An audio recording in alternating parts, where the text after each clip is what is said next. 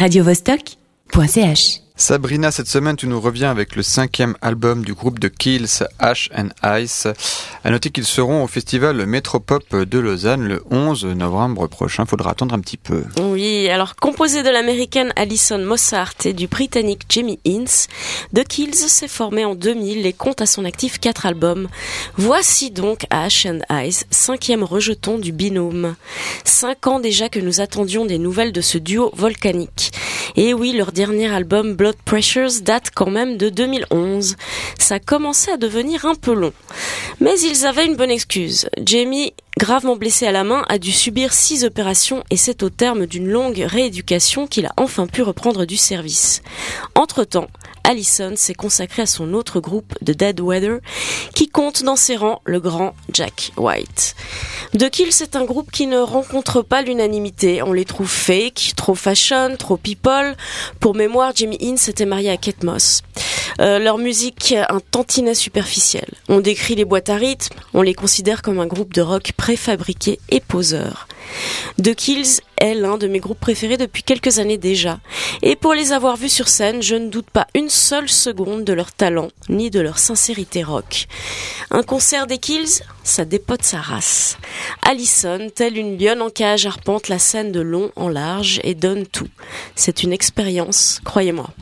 On demande à voir, hein. ok c'est bien beau tout ça, mais ça donne quoi sur l'album? Alors la porte d'entrée c'est le titre Doing It to Death que vous entendez sur vos stocks depuis plusieurs semaines et quelle belle entrée en matière. C'est du Kills dans toute sa splendeur. Efficace, catchy, il vous reste dans le crâne et dans le corps un bon moment. Je vous invite d'ailleurs à aller voir le très beau clip à la chorégraphie envoûtante réalisé par Wendy Morgan. Parade funèbre et saccadée au royaume des morts.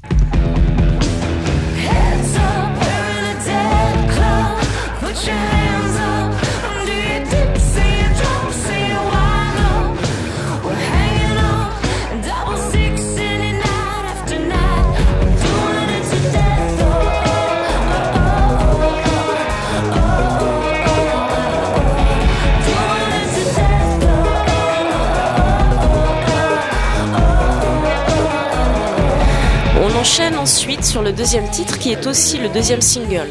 Alors moins efficace que le premier à mon goût, mais fort sympathique tout de même.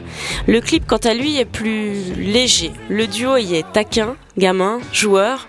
Leur complicité légendaire est mise en avant. On sourit de leur pitrerie. Puis c'est au tour de Hard Habits to Break. Non, je n'ai pas de spasme, non, je ne suis pas possédée, c'est juste que je danse encore. On leur reproche souvent leur boîte à rythme en lieu et place d'un vrai batteur. Alors ok, je ne vais pas dire le contraire, rien ne remplace un vrai batteur, mais c'est un parti pris qui leur donne une couleur particulière, et c'est le cas sur ce titre. J'ai aussi twerké sur le très rythmique et entraînant Siberian Nights, troisième single de l'album dont le clip est réalisé par le comédien Giovanni Ribisi. Idem pour Impossible Tracks, aux guitares et saturées qui m'a servi de BO pour mes parades de salon, une raquette à la main. Oui, je sais, les voisins doivent se marrer. Dans la catégorie morceaux plus calmes, posons-nous un peu et réfléchissons à la vie, nous avons le titre Piano-voix That Love, morceau un peu faiblard. En revanche, dans cette même catégorie, le titre Days of Why and How est mon coup de cœur. La voix plaintive d'Alison donne une profondeur non négligeable pan, pan, une balle dans chaque genou, me voilà à terre. Un titre qui m'a donc allongé malgré moi. Je vous laisserai apprécier en fin de chronique.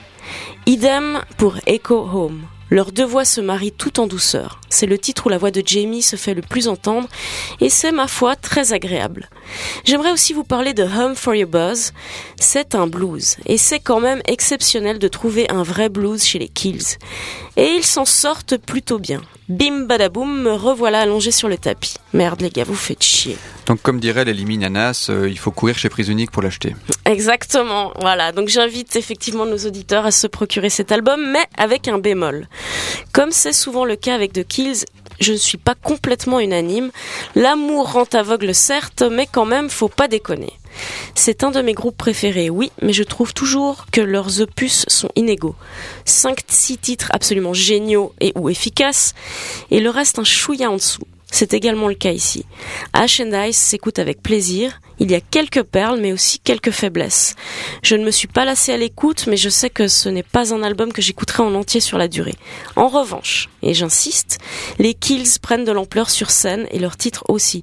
Je ne saurais trop vous encourager à aller les voir sur scène. C'est hyper important. Vous avez compris? Allez les voir sur scène.